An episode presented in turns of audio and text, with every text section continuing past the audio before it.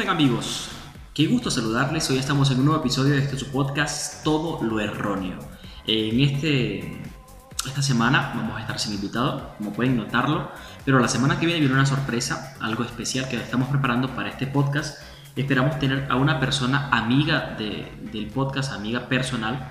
Y pues, pero esta semana vamos a estar hablando de algunas noticias que sucedieron aproximadamente en estos días, en algunos 4, 5, 6 días, y que nos demuestra que pues el 2020 la sigue dando, sigue esforzándose por acabar con la humanidad. Eh, entre las noticias que vamos a estar hablando acerca de la brutalidad policial en Colombia, algunas inundaciones en Venezuela, de hecho, por esta noticia eh, podría decirte, eh, decirles que fui un poco criticado, pero ya les voy a explicar por qué. Pero las cosas que están pasando en el mundo parecen un resumen o parecen una sinopsis de la película 2012, ¿la recuerdan? Pues no, es el 2020, como les dije, que todavía sigue intentando acabar con la humanidad o con lo que queda de ella. Pues sí, eh, recuerden, les recuerdo por favor darle like a este video, suscribirse a YouTube, seguirme en el canal de Spotify. Hice un reclaim del, del perfil de artista en, en Spotify eh, hace algunos, algunas horas atrás y pues ya voy a poder ver las estadísticas de las personas que van siguiendo en Spotify y pues vamos a poder estar, estar haciendo un seguimiento y ver cuál es el feedback, el feedback, corrijo, que están haciendo con Spotify. Así que no se pierdan este episodio porque va a estar muy bueno. Véanlo o escúchenlo completamente porque va a estar realmente bueno. Al igual que todas las semanas de este 2020, aparentemente, han pasado cosas muy, muy locas. Una de las cosas que me he dado cuenta es que los gobiernos han dejado de contar los casos de COVID. Porque como dice la poeta Natina Tacha, o muy parecido a lo que dice la, poeta, la poeta Natina Tacha, si no los cuento, pues no pasa. Natina Tacha decía, si no me acuerdo, no pasó. Ellos dejaron de contar porque parece que esto estaba alarmando a las personas. Señores, pero allá afuera hay personas que están saliendo sin mascarilla, están olvidándose del tema de distanciamiento social. ¿Por qué? Porque los gobiernos dejaron de contar. Y hay, tal vez uno diga, que hay muchos que no confían en los gobiernos, pero hay una gran cantidad de personas que necesitan creer en algo. ¿Y en quién van a creer? En los gobiernos. Quiero que entiendan algo, no soy anarquista ni conspiranoico, no. Me gusta decir la verdad y me gusta que las personas se entiendan que estamos en una posición en la que si no nos cuidamos nosotros, los gobiernos no nos van a cuidar. Pero este, este, esta semana Mm, me pareció, y por eso yo lo decía, parecía un capítulo de, de, no un capítulo, parecía la película 2012, en el momento en que todo comienza a estallar, incendios por aquí, inundaciones, y tsunami.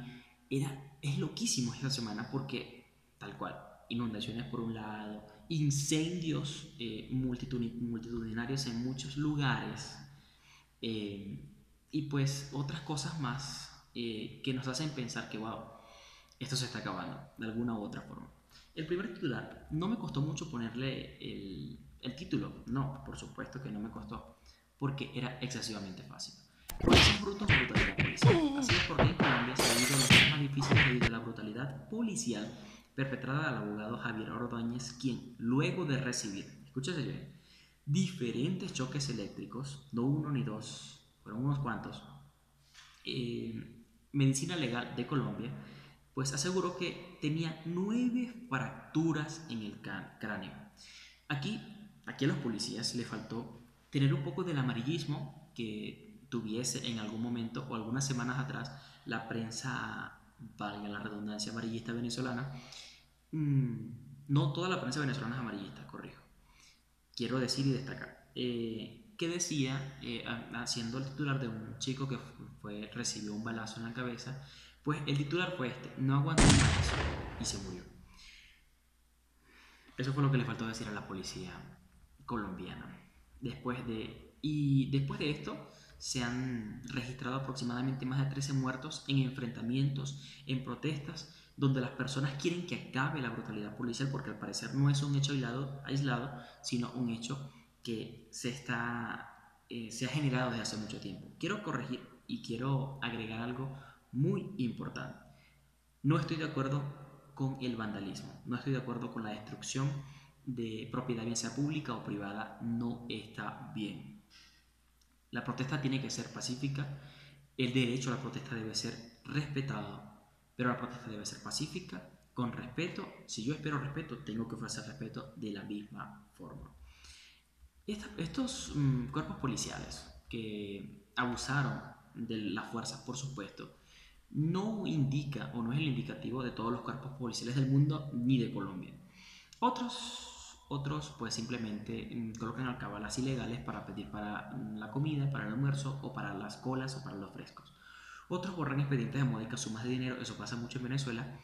No sé si pasa en, el resto de países latinos, desconozco de esto, hablo de mi país, de donde vengo. Y pues los que quedan sinceros, los que realmente quedan sinceros, les cuesta surgir en cuerpos policiales, porque tristemente hay mucha corrección en estos cuerpos policiales. Pues señores, una de las cosas me llamaba mucho la atención es que el abuso de la fuerza, en este caso, fue muy semejante a lo que pasó con George Floyd. Ojo, no es una teoría conspiranoica, no estoy diciendo que se repiten patrones porque dos policías del mundo se conectan, no. ¿Por qué lo digo esto? Porque mm, hay muchas personas que actualmente están sacando de contexto mm, las cosas y de hecho me pasó en la semana pasada y ya les voy a explicar de qué forma. Pero sigamos con la siguiente noticia. Muy bien. Le tiene miedo, pero le da pena decir. ¿Quién será? Pues el super peluquín. Me hubiese gustado hacer un flyer, un flyer publicitario solamente de esto. Me hubiese gustado, pero no tengo casi tiempo. El vengador de América, de la América republicana. El, el vengador de los misóginos y de los racistas. Ojo, entiéndase que lo que voy a decir es citado por eh, Bob Boward, quien está llevando un, caso en Estados Unidos contra no solo Donald Trump, sino también con otros políticos eh, acerca del, del, caso de corrupción. Mantenía conversaciones en privado desde febrero, donde aseguraba febrero donde aseguraba que el COVID desde luego era peligroso. Cito textualmente esta última frase. El COVID desde luego es peligroso. Más sin embargo, podemos recordar hasta marzo, mayo, casi hasta junio, este señor primero se rehusaba a usar mascarilla, al igual que el de México. Y segundo, pues decía que era una simple gripe y que eh, muchos iban a pasar por esa gripe y que no iba a pasar a más. Hoy vamos a más de un millón de infectados y contando y muchos miles, centenares de miles de muertos y contando. Pues señores, mm, además de calvo, es miedoso. Fíjense, yo sigo por la misma ruta, yo también me estoy quedando calvo y pues miedoso, ni se diga. Más sin embargo, yo no he engañado a un país completo acerca de una pandemia que hoy hemos visto que es completamente letal. Señores, tercera noticia, el dictador con el bigote más frondoso del mundo. Es loquísimo además, que tiene más bigote que cerebro pero como mm, siempre he dicho, para ser presidente venezolano solo necesitas tener más de 35 años, porque este caballero, disculpen los caballeros porque los acabo de ofender, este sujeto no es ni venezolano, y mucho menos es una persona que tenga cerebro como para dirigir un país, además tampoco fue electo, pero ahí está. Pues sí, Nicolás propuso que la vacuna rusa Sputnik 5, o como yo le digo, la vacuna sin pruebas, o fases de pruebas, mm, pues mm, se le coloque en primera instancia a los diputados. Yo propongo que esta misma vacuna, sin probar, sin ninguna fase de prueba y sin saber si tiene casos adversos, como la de Oxford, por cierto, la de Oxford la semana pasada o al transcurso de esta semana, se vio que tiene una reacción adversa. ¿Y pues qué hicieron? Mm, sencillo, decidieron, vamos a hacer, eh, vamos a retroceder las fases, vamos a probar nuevamente y volvieron a, rehacer prácticamente desde la fase 1 porque mostraba situaciones adversas. Señores, y la OMS, la OMS, está diciendo que aproximadamente para mediados del 2022 es que se podría tener una vacuna masiva y ya los gobiernos están mandando a las personas. Yo entiendo que la economía se tiene que reactivar, yo lo entiendo. Pero si se mueren todos, ¿quién va a gastar el dinero? Nadie. Nadie va a gastar el dinero. Entonces, la, eh, eh, la cuarentena no funcionó no funcionó porque igual los, contaminados seguían aumentando. Yo creo que es un, es un momento de que nosotros como, como personas, ciudadanos de a pie, está bien decir así, eh, entendamos, entendamos que estamos en una situación en la que nos protegemos unos a otros sin importar lo que digan los gobiernos. Porque esto no es un llamado a la anarquía, esto es un llamado a la cordura. porque no están protegiendo los intereses de cada ser humano, están protegiendo los intereses de la economía de un país, que está bien, pero ¿a qué costo? ¿A qué costo están haciendo esto? Esta es mi opinión, Regulo Figueroa, y me hago responsable por ello. Señores, ideas para un gender review. Les explico a los que no saben qué es un gender review. Eh, pues son padres, quieren saber el sexo de un, de un niño, contratan una empresa para que pues eh, no les haga saber inmediatamente, sino que se contraten un avión, qué sé yo, cualquier cosa, y pues eh, les haga saber mediante estas formas poco poco eh, cerradas, en, un círculo cerrado, sino que es algo que se hace público de una forma increíble. De hecho, la creadora del, del Gender Review estaba diciendo la semana pasada, había publicado el hecho de que paren ya con esto porque se salió de control, o sea, la perdieron completa y totalmente. He visto muchos casos, entre ellos las ideas que yo les doy. Uno es globos al aire. Eso pues es una idea sencilla, tranquila, no gasta mucho, no daña el medio ambiente, aparentemente. aparentemente. Dos, contratar un avión que suelte un químico del color depende si es eh, azul es niño, por supuesto, si es rosado es niña, por cierto. Hay encendido en Twitter una, una campaña o, un repudio excesivo hacia lo que hacen estos padres de parte de la comunidad LGBTN, porque dicen que, a ver, dicen que, que no le pueden imponer a un niño desde ser un feto a ser hombre o mujer. A ver, ¿quién los entiende? ¿Quieren que los aborten o qué quieren que hagan? Yo no los entiendo. Discúlpeme a, mis amigos que son de la comunidad, pero son esas cosas que yo logro que, yo no logro comprender y pues hago una crítica, ninguna crítica constructiva, hago una crítica sincera, donde digo, a ver, primero me dice, mm, pues queremos abortar, pero entonces en el caso de no, bueno, eh, quiero que elijan el sexo o que el niño no elija el sexo porque tiene que saber, a ver, biológicamente existen dos, sexos. O el niño, y disculpen que me pongan fuerte acá, o el niño nace con el aparato reproductor masculino o con el aparato reproductor femenino. Listo. No hay un tercer camino, no hay un género fluido biológicamente. Entonces, lo que los padres hacen es pues quieren saber el sexo biológico de estos niños. Eh, una tercera cosa que he visto que es, me pareció, wow, y por eso digo, lo, están perdiendo, porque a qué nivel, o sea, ¿cuál sería, el siguiente nivel? Porque fíjense, esta es encender el Burj Khalifa del color del bebé o decir It's the boy. Eso pasó esta semana que corrió y está loquísimo. Contratar el Burj Khalifa para eso.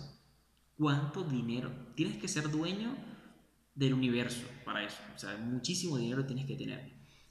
Entonces, ¿cuál es la siguiente idea? Lanzar una, misión del SpaceX y que explote y que se vea a, niveles, pues, estratosféricos, que, se vea tan grande si es niño o es niña, de acuerdo de la llama. O que se lance alguien desde la estratosfera, como pasó con, este, este sujeto, este astronauta, y cuando caiga tenga un aviso que diga es niño o es niña. ¿Cuál es la siguiente idea? La siguiente idea con la que lo perdieron esta semana eh, y literalmente la aprendieron con esta idea. Y acá uso la palabra literal de una forma correcta. ¿Por qué? Porque los, mm, esta nueva generación está usando la palabra literal para casi cualquier cosa. Pero esto sí es literal, valga la redundancia y que lo repita tanto. Pero es muy, muy literal. Pero no tan creativo. Fíjense bien. Una de las cosas mm, que pasó esta, esta semana en California donde hoy hay algunos incendios eh, paralelos que se han llevado muchos, muchas hectáreas de, terreno, muchos kilómetros de terreno. Unos padres en una hacienda en, California pues decidieron hacerlo con eh, fuegos eh, pirotécnicos. De esta forma decidieron saber si era niño o era niña. Se salió de control. Eso aunado a el clima que está, que está ahorita en California descontrolado con los calores, fuertes brisas, pues comenzó en un pequeño incendio y se regó de una forma tan grande que pues terminó llevándose 30 kilómetros de terrenos o de hectáreas o de acres. wow, realmente se prendió esta fiesta. No tiene otro nombre, se prendió. Como dice la canción, se prendió literalmente esta fiesta. Ahora fíjense bien, a mí me llama la atención el momento en el que tengas que decirle a tu hijo, hijo, cuando queríamos saber tu sexo, encendimos una gran parte de California. Ojo, los padres están pidiendo disculpas en este momento, se están disculpando, están diciendo, no, no quisimos que se fuera de control, nos excedimos, no era lo que queríamos. Obviamente nadie quiere hacer un incendio forestal, a menos que seas un piromaníaco. Eh, pero ellos obviamente no lo son y pues pidieron disculpas, están ahorita haciendo labores sociales, están, de hecho tienen que pagar una cierta suma al estado de California por lo que está pasando en este momento, porque sigue pasando. Ah, dice que aproximadamente eh, al principio del incendio se, se ocuparon unos más de 500 eh, bomberos y algunos helicópteros para la labor de, de pues, apagar el incendio y pues se sigue regando de esta forma. Como yo les decía, este, esta semana parecía un episodio, de hecho, parecía más un episodio de Game of Thrones también porque había, hubo incendios en casi todo, en muchas partes de Estados Unidos y en otros, en otros lugares del mundo. Un incendio memorial destruyó el refugio de 13.000 desplazados, lo que sería el, el refugio más grande en Europa. 13.000 personas viviendo, 13.000 desplazados que solo tenían este hogar provisional. Perdieron este hogar, comenzaron a desplazarse por el resto de Europa y a mí me, mm, esto, esto me generó un poco de indignación. Y esto me dice, wow, la humanidad, eh, el mundo, yo estaba leyendo una vez, no sé si es cierto o sea falso, pero decía que la humanidad puede vivir en un territorio aproximadamente como el Estados Unidos, en algunos edificios y sobraría muchísimo terreno. Es que decimos que el mundo está sobrepoblado, sí. Yo digo que el mundo está mal distribuido. Eh, muy por sin embargo, lo que ha hecho el ser humano sobre la tierra es querer abarcar más del terreno que puede ocupar. Eso es lo que está sucediendo. Entonces, ¿qué sucede en Grecia?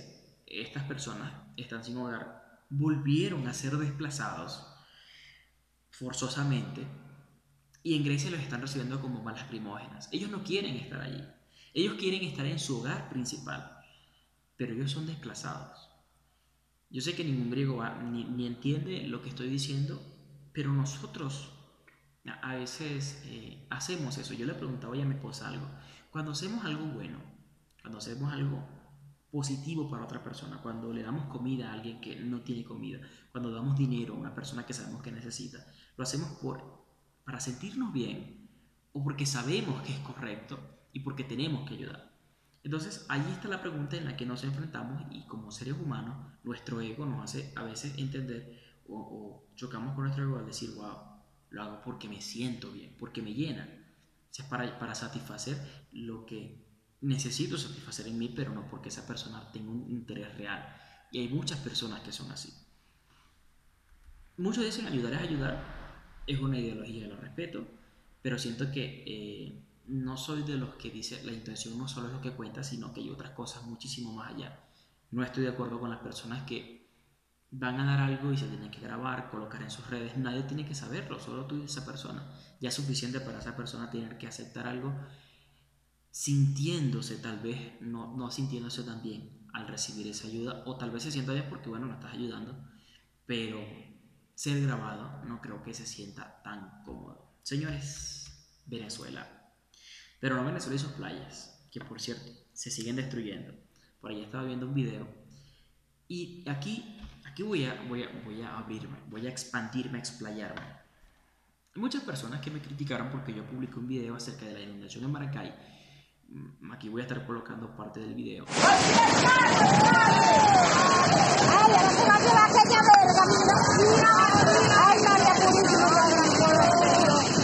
Donde un carro era arrastrado por la corriente del, río. Muchos me criticaron y dijeron, te estás riendo de eso, no es correcto. Yo respeto su ideología, yo respeto lo que ustedes dicen. Eh, porque bueno, el comentario que yo decía, bueno, el carro está rodando, en una Venezuela sin gasolina, está rodando el carro. Pues mm, yo, yo, yo, me, yo me apropié de algo que yo leí una vez que decía, el fin de la tragedia es la comedia. Por eso, de hecho, no es del profesor Briseño. Se le escucha el profesor Briseño pero no sé de quién es la frase. Y eso, el fin de la tragedia es la comedia. Fíjense, Venezuela es una matriusca de desastres, no solo naturales, sino de cosas que pasan que tú dices, ¿hasta cuándo? ¿Hasta cuándo te preguntas? Y sigue doliéndonos Venezuela. Puedes estar en donde estés, pero como venezolano te sigue doliendo tu país, por supuesto. Fíjense, entre falta de gas, falta de gasolina, país petrolero que debería producir gas y gasolina como, como ningún país en el mundo, como ningún país. Eh, falta de alimentos, falta de medicina, contaminación de sus playas, que era lo que yo estaba hablando. Eh, hace días estaba viendo un pescador y el pescador estaba allí cerca, eh, en el, el, backing, el fondo del, del, del, del pescador, era literalmente una fuga dentro del mar y pues seguía manando y la contaminación de, lo que es aparentemente un hidrocarburo o el petróleo se sigue derramando, pero yo no veo personas colocando y diciendo, ay, ¿sabe cuánto? ¿Cuánta fauna se está muriendo allí? Y no solo eso, ¿saben cuántos pescadores se están quedando sin el sustento por eso? ¿Saben cuándo en 50, esto en 50 años puede eh, eh, hacer repercusiones hasta allá? Hasta 50 años, pero nadie está diciendo nada. Y es lo que yo, yo le decía a mi esposa, a veces la hipocresía del venezolano o de cualquier ser humano, ser que vive en este planeta es terrible, porque una cosa es importante pero otra no. cualquier desastre que pase en Venezuela está mal. Que una persona tenga que hacer cola durante cuatro días para buscar gasolina y corra el, peligro de estar allí porque viene un ladrón, viene un malandro y le quita su vida y ha pasado, eso está mal. Pero entonces de eso hacemos comedia y de eso hacemos chistes. Lo que pasó, y, esto voy a tomar la cita de, Emilio Lovera que decía, cuando pasó lo de las Torres Gemelas, nos reímos de las Torres Gemelas. Al siguiente día estábamos haciendo chistes de las Torres Gemelas. Venezolanos, latinos lo estábamos haciendo. Pero ¿cuántas personas murieron allí? Es terrible, es terrible la hipocresía del ser humano. Discúlpenme, yo no quiero perder a ninguna amistad por esto, los quiero mucho, a quien haya pensado lo contrario, pero tendría que, yo tenía que decirlo. Como el fin de la tragedia es la comedia. El río El Limón en Maracay se inundó, señores. Eh, yo creo que lo mejor que podemos hacer ahora, hubieron daños materiales inmensos, muchas personas se quedaron sin casa, lo mejor que podemos hacer ahora es orar por ellos. Y segundo, poder ayudar, conectarnos con alguna fundación eh, para ayudar en este lugar. Yo estoy en un grupo de una fundación, pero es específicamente de ayuda en el estado de Maturín. No sé, tendríamos, tendría yo que conectarme con ellos y preguntar qué tanto podríamos canalizar y a través del podcast. Si alguno quiere ayudar, pues comente en YouTube o contácteme a través de Facebook. Y pues, o si está escuchando en Spotify, usted me puede contactar a través de Facebook, Regulo, Figueroa González. Allí me consigue y me escribe, me dice, mira, eh, quiero ayudar.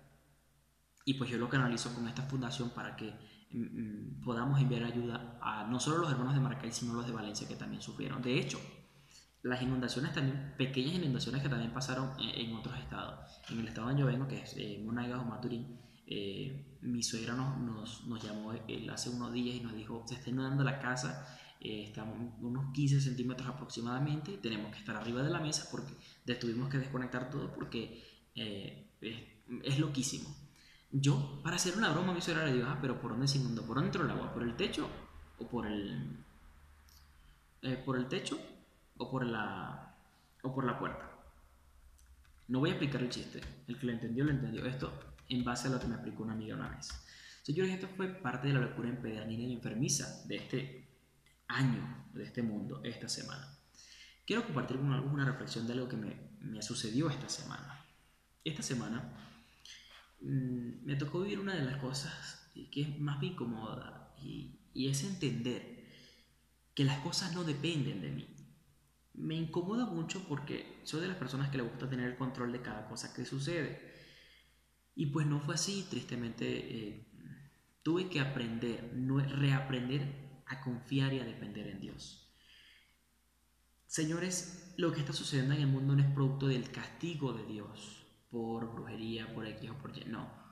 Es el producto de lo que nosotros hemos hecho, nos hemos alejado de Dios.